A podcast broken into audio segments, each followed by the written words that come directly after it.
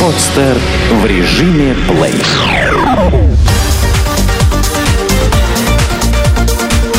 Банк.ру.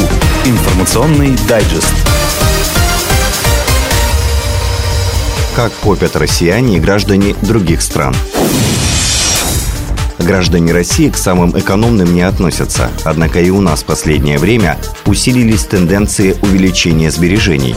К концу прошлого года, например, банковские накопления россиян превысили 11 триллионов рублей, что приблизительно равняется 366 миллиардам долларов.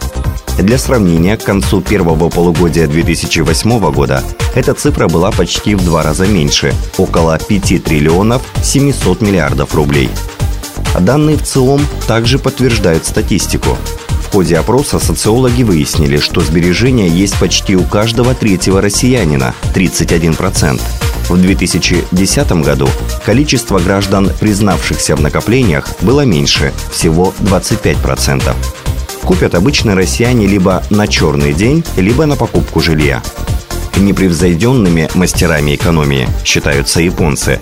В стране восходящего солнца один из самых высоких уровней сбережений – Этому есть несколько причин, одна из которых – высокие цены на землю, что в свою очередь отражается на стоимости домов. В результате многие японцы вынуждены годами копить на свое жилье. При этом условия по ипотечным кредитам довольно жесткие. Банки требуют большой первоначальный взнос. По оценкам экспертов, сегодня японцы скопили почти 15 триллионов долларов – Интересно, что госдолг Японии один из крупнейших в мире и составляет 200% ВВП или около 13 триллионов долларов. В принципе, граждане страны могут за раз его погасить. И если понадобится, они, возможно, так и поступят. У них особый менталитет. Каждый японец всегда принимает участие в проблемах компании, в которой он работает, и страны, в которой живет. Очень ответственно к деньгам относятся немцы. Общая сумма денежных накоплений частных лиц Германии превысила 4 триллиона 800 миллиардов евро. Этот результат считается рекордным с 1991 года, когда начали отслеживать эти данные. Страховой концерн «Альянс» самой экономной и бережливой страной признал Швейцарию, где на каждого жителя страны приходится более чем 207 тысяч евро – но здесь накопления распределены крайне неравномерно. По данным банка Credit Suisse, более половины швейцарского имущества принадлежит всего одному проценту жителей страны, поэтому называть экономным все население крайне опрометчиво. И, наконец, США. Страна находится в сложном положении. Госдолг превысил 15 триллионов долларов. Если его разделить на всех жителей страны, включая младенцев и детей, то каждому достанется долг 50 тысяч долларов. При этом американцы, в отличие от японцев, никогда не отличались бережливостью. Вся политика в государстве построена на сверхпотреблении. От этого зависит рост экономики и благосостояние обычных граждан. В самый разгар кризиса уровень сбережений американцев вырос до 5-5,5% от общего показателя доходов, но потом опять стал падать. Эта страна пока не научилась экономить, хотя, возможно, именно экономией можно сократить дефицит бюджета и непомерно раздувшийся долг. Что уточнить перед подписанием кредитного договора? Чтобы кредит не стал кабальным, заемщикам нужно более ответственно подходить к оформлению суды. Внимательное изучение договора и несколько вопросов кредитным менеджерам в будущем уберегут клиента от лишних расходов.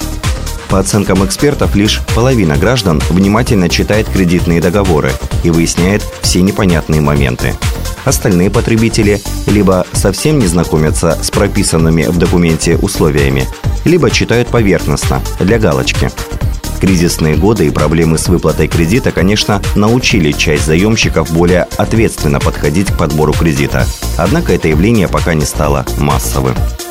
Чаще всего россияне, как отмечают банкиры, склонны излишне переоценивать свои силы. Многие, оформляя кредит, уверены, что без проблем вернут его, поэтому даже не знакомятся с условиями по штрафам и пене.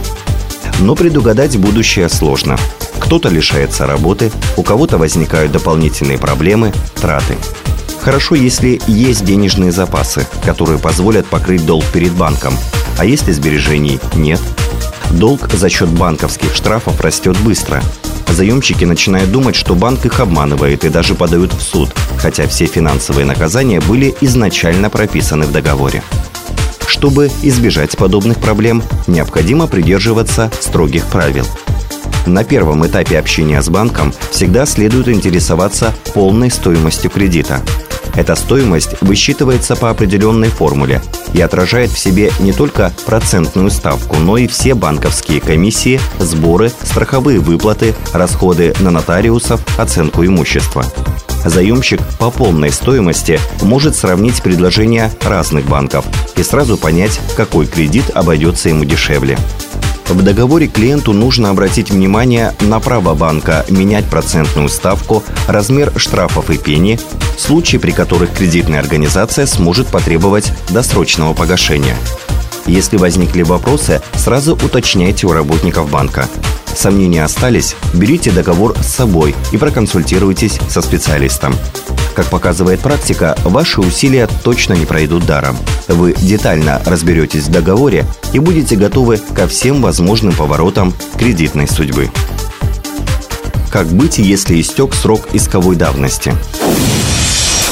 Срок исковой давности по кредиту составляет 3 года, но банки или коллекторы продолжают требовать возврата долга и по истечении этого срока. При этом, как правило, за долгий период времени сумма долга увеличивается в разы, что еще больше пугает заемщика, который уже и думать забыл про долг. Многие должники знают, что в Гражданском кодексе есть такое понятие, как срок исковой давности, который позволяет после истечения трех лет аннулировать обязательства должника перед банком. Все это так, но прежде чем окончательно сдаться, и банк, и коллектор еще не раз попытаются забрать свои деньги – Несмотря на срок исковой давности, кредитор может подать в суд на должника и через 5 лет, и через 10. Закон этого не запрещает. И вот тут должнику важно не проспать момент судебного заседания, где нужно предъявить составленное с помощью профессиональных юристов заявление об истечении срока давности. Если этого не будет сделано, то суд будет рассматривать дело в обычном режиме и, конечно, встанет на сторону банка суд обратит внимание на то, прерывался или нет срок исковой давности. По закону, если должник имел контакты с банком, подписывал долговые расписки, предпринимал шаги по урегулированию задолженности, то срок исковой давности обнулялся и после каждого контакта начинал тикать заново. Важно, чтобы все три года между кредитором и заемщиком не было никаких отношений. Также многих интересует, когда именно начинается отчет срока исковой давности – с момента первой просрочки по кредиту или с момента, когда истек срок кредитного договора. В Гражданском кодексе есть статья 200, в которой сказано, что по обязательствам с определенным сроком исполнения течение исковой давности начинается по окончании срока исполнения.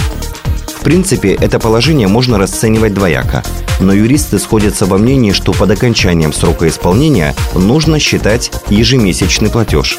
То есть по факту, как только заемщик первый раз допустил просрочку, в тот же момент начал свой отчет трехлетний срок. Если с момента последнего платежа прошло более трех лет и при этом зафиксированных контактов между банком и заемщиком не было, то суд закроет заседание, отказав банку во взыскании. Но до суда доходит не всегда. Чаще коллекторы даже спустя три года предпочитают пугать заемщика сильно выросшей суммой долга и намеками, что подадут в суд и отберут квартиру в счет уплаты долга. Опасаться этого не стоит.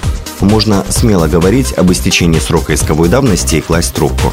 Даже если по каким-то причинам суд по-своему посчитает срок исковой давности и ваш долг окажется в силе, то, во-первых, единственное жилье никто и никогда не заберет, а во-вторых, сумму долга можно в суде пересчитать, уменьшив ее в разы.